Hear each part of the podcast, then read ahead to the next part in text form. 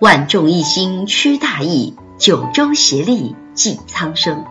欢迎聆听福州八中文山电台。亲爱的老师，亲爱的同学们，大家好，我是来自高二十班的林凯洛，很高兴在这样一段特殊的日子里，能在一生一奇谈与大家见面，分享新冠病毒爆发后我的一些感想。还记得二零一九年的最后两天，欢呼着迈入二零二零怀抱的我们吗？那个时候的你是什么样的心情？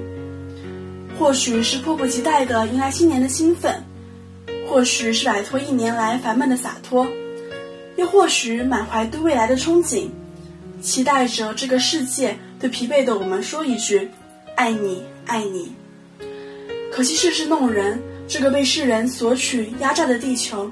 在二零二零年的开局，就回以贪婪的人类重击。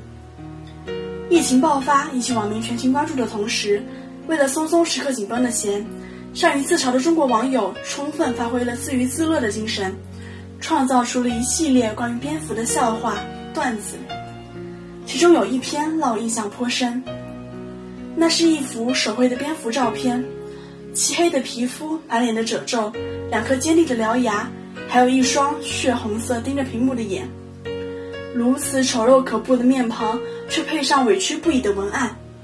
我都已经努力长成这样了，为什么还是逃不过被吃的命运？二零二零年，新冠病毒以其极长潜伏期、极强的传染性，以及与零三年非典病毒的同源性，将一个沉寂了十几年的话题重新引入大众视野。人类到底应该如何平衡与野生动物之间的关系？动物保护者常在各大平台倡导野生动物保护，没有买卖就没有杀害的口号喊得虽响，却难以真正引起大部分人的共鸣。现如今，当全世界的经济发展都被一只小小的蝙蝠闹得混乱不堪，人们或许才能真正用审慎的目光来看待这个问题。我想先在这里分享一个故事。其实不只是蝙蝠、穿山甲这种我们或许不太了解的动物，甚至连中国的国宝熊猫都曾遭受过质疑。保护国宝对生态到底有什么意义？中国工程院院士贺克斌曾回答过这个问题：大熊猫种群保护得力与否，就是四川乃至全国的生态文明建设的晴雨表。多样性的生物是整个生态系统中的一个链条。别问保护这些环节有什么意义，问一问，如果这些链条都消失了，只剩人类自己，还有什么意义？大熊猫也好，蝙蝠、穿山甲也罢，我想，所有人类与动物一起生活在这个地球上，就没有哪一个种群能够脱离地球上生态的祝福而独善其身。既然如此，回头看看因为环境污染、生态破坏而缩居四川的大熊猫。看看从前遍地横行，如今已成为世界自然保护联盟濒危物种红色名录中一员的穿山甲，再看看宿螨病毒藏身于阴暗，却被人类搬上餐桌的蝙蝠，我们人类到底从自以为是的索取中获得了什么？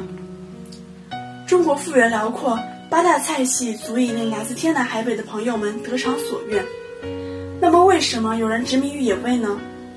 人们对野味的贪婪。说到底，不过始于人类对自然的控制欲罢了。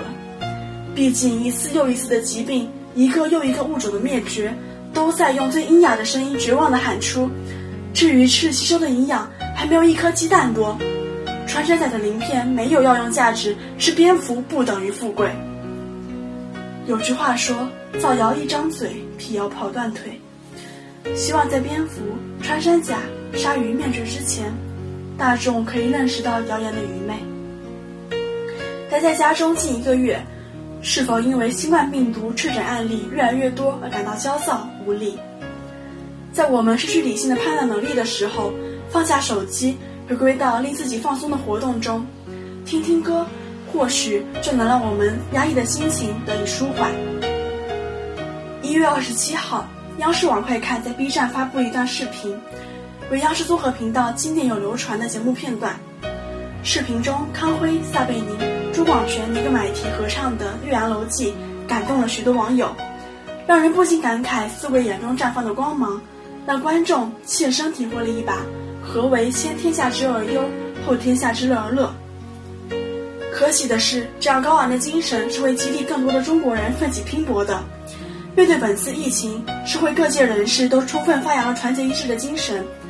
来自各地的医务人员逆向而行，赶往武汉；企业家纷纷将自己的产品支给疫情高发区；外国留学的学子采购口罩寄回家乡。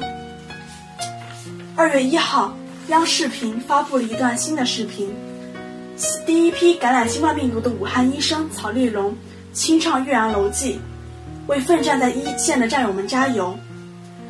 点开这个视频，曹医生清亮而坚定的声音。唱出了所有为抗击疫情而奋战的医务人员的心声。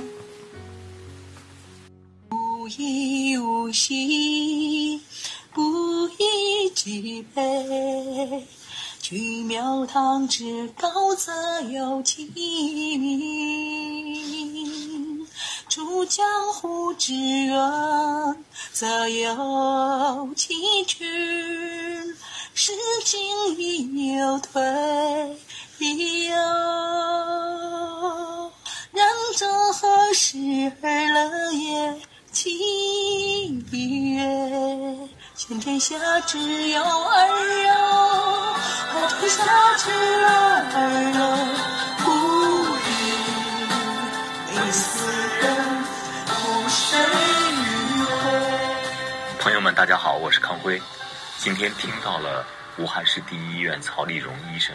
唱的《岳阳楼记》，这是我听过的最美的歌声，真的。当他用还带着沙哑和疲惫的声音唱着“先天下之忧而忧，后天下之乐而乐”的时候，我觉得他唱出的就是《岳阳楼记》的精髓，是《岳阳楼记》当中中国人传承了千百年都没有变的那份责任和情怀。谢谢曹医生，谢谢所有的白衣天使，我们会一起努力的，这一关我们一定能够过去。我们期待着春和景明、波澜不惊、上下天光、一碧万顷的时刻。我们期待着当春天来临的时候，我们可以相约在很多很多的地方，在一起去唱《岳阳楼记》。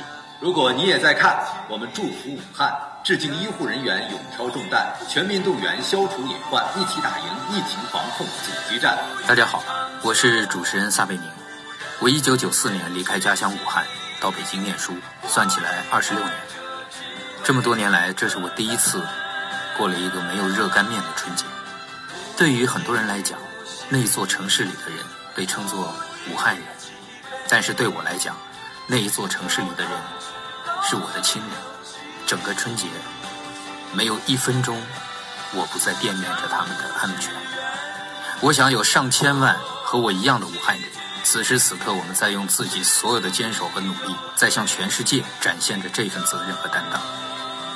伟大的医务工作者们辛苦了，但请相信，也请记住，有十四亿兄弟姐妹和你们站在一起，我们一起加油，我们也一定会胜利，我们也一定会看到那个长烟一空、皓月千里、渔歌互答、此乐何极的时刻。我们在一起，加油！武汉加油！中国加油！备受一线工作者感染的同时，作为中学生的我们也不必为自己帮不上忙而感到焦虑，不必因微博等平台上激烈骂战而心如死灰。在此借用鲁迅先生的一段话：“愿中国青年都摆脱冷气，只是向上走，不必听自暴自弃者流的话。能做事的做事，能发声的发声，有一分乐发一份光，就连萤火一般，也可以在黑暗里发一点光，不必等候炬火。”作为祖国未来的新鲜血液，我们要做的是认清自己的能力与素养，努力充实自我，继承着医者与四位主持人唱出的信念：相信同胞，相信一线工作者，相信国家，也相信我们终会拥抱属于我们的春和景明。